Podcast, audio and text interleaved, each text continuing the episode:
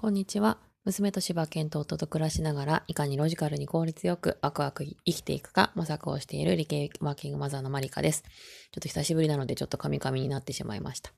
えー、音声配信がちょっと久しぶりになってしまったんですけれども、1月ぐらいに YouTube を始めてから、やっぱり YouTube の方が、まあ、画像の編集とかが結構面白くて、そちらにはまってしまいまして、かといって YouTube を撮るからにはいろいろ準備をしなきゃいけないしって言って、なかなか私のこう考えすぎて動けないところが発動してしまいまして、結局 YouTube の配信も毎日するわけじゃなく、音声配信もちょっと途絶えてしまっていたので、で、最近ワーキングマザーの方が音声配信がさらに増えてるのを刺激をもらってですね、ちょっとまあ短い内容とか、まああの、すごく考え抜いた内容とかではないものでも、まあ気軽にまずはやっぱり配信しようとまた戻ってきたので、ちょっと配信を頑張って続けてみたいなというふうに思っています。も最近の話題といえばコロナウイルスで、えー、世間が一色になってますけれども、皆さんの体調はいかがでしょうか？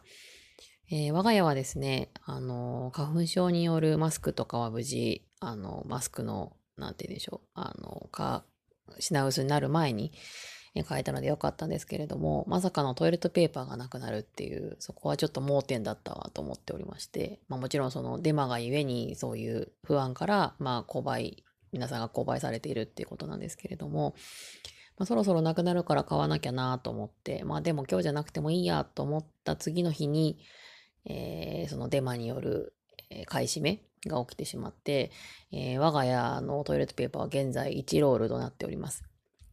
で、前もそのご紹介したトイレットペーパー3倍巻きの、まあ、トイレットペーパーなので、まあ、実質はいわゆる3ロール分に当たるものの、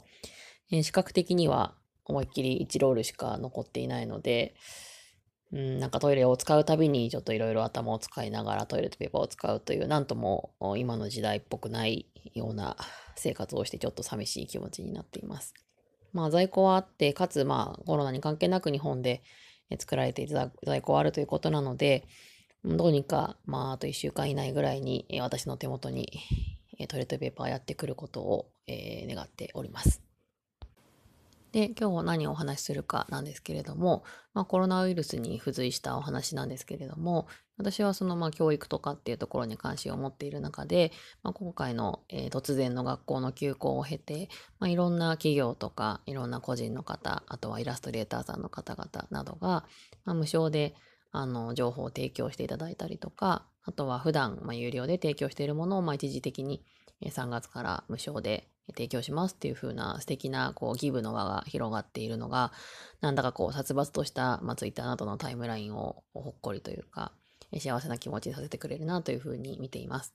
でそこから、えー、やはりまあ、えー、教育というか、これからの教育っていうところに、実はすごく大きな影響を、プラスなことが起きるんじゃないかなというふうに、ちょっとワクワクもしている、そんな話についてお話をしたいと思います。え、それではよろしくお願いします。というわけで、えー、その新型コロナの対策で、いわゆる、休校、突然、まあ、明日までで学校はお休みです、みたいなことになってしまったことを受けて、まあ、いろんな企業や個人の方が、えー、無償でいろんなものを提供してくださってるっていうことについてなんですけれども、私が確か最初に見たのは、あの、 Think Think というあの教育系のアプリとか、あとは N 校とかですかね。が普段有料で提供しているものを1ヶ月間無償で提供しますよっていうようなニュースを Twitter のタイムラインで見たのが発端でした。あとは、えー、佐竹俊介さんという、あの、私のとても好きなイラストレーターさんの方が、えー、それを受けて、あの、塗り絵用の PDF などを提供しますよっていうことで、えー、話題にもなったりしています。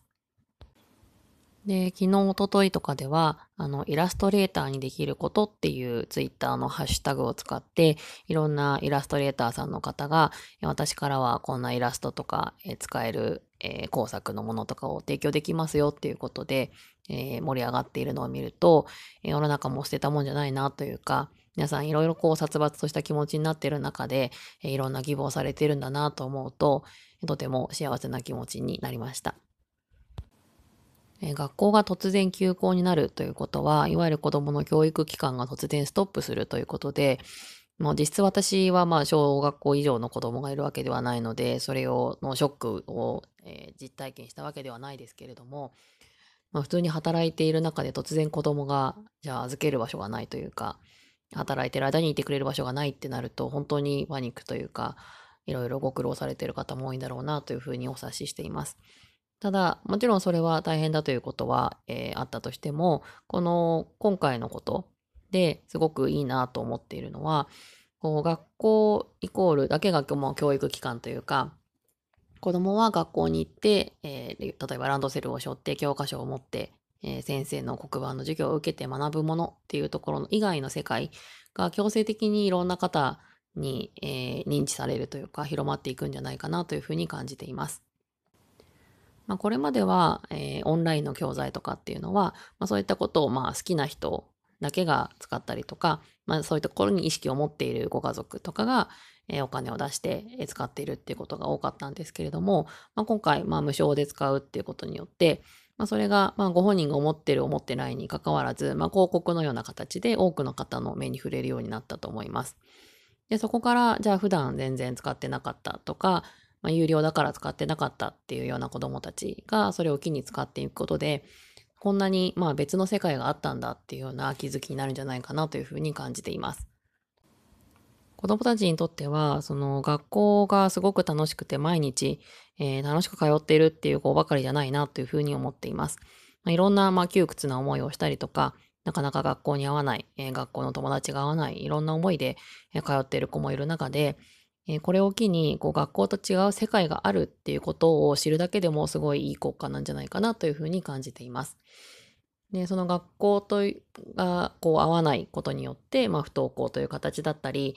うん、何かこう学校からドロップアウトみたいな形で今まではあ多分あったと思うんですけれども、そうじゃなくて学校以外にもこういう世界があるんだよっていうことは、えー、心の救いになるんじゃないかなと感じています。